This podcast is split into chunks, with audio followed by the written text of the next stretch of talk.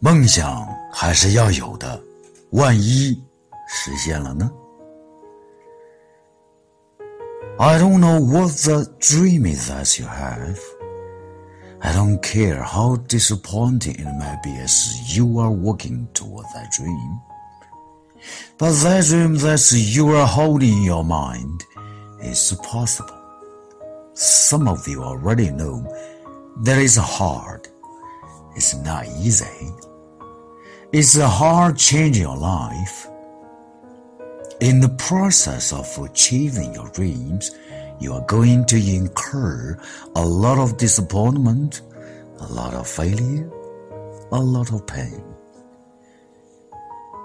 There will be moments when you are going to doubt yourself. You'll say, Why? Why is this happening to me? I'm just trying to take care of my children, my mother. I'm not trying to steal or rob from anybody. How did this have to happen to me?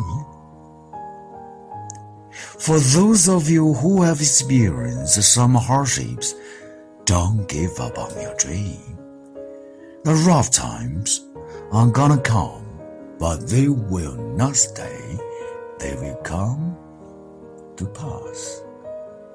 And many of you fear to see your purpose in life, uh, and you should.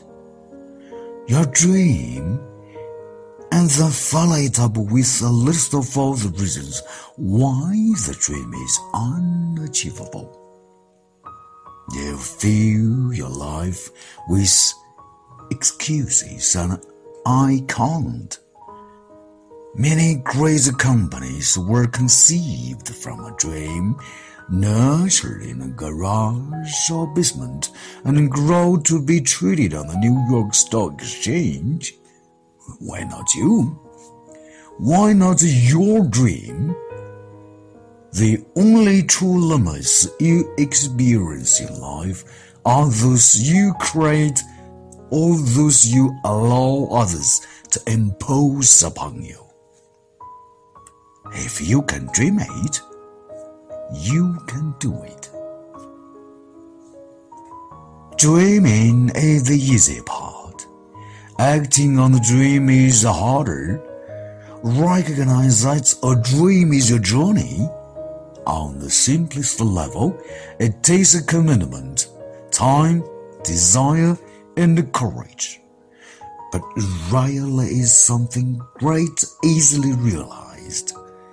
Dreaming is recognizing and embracing the potential for greatness and seeking it in all areas of your life. Believing in your dreams and your ability to accomplish them. Keep your dreams in front of you. I'm here to challenge you to reach for your dream. Do not be afraid to dream. Never forget if you can dream it, you can do it.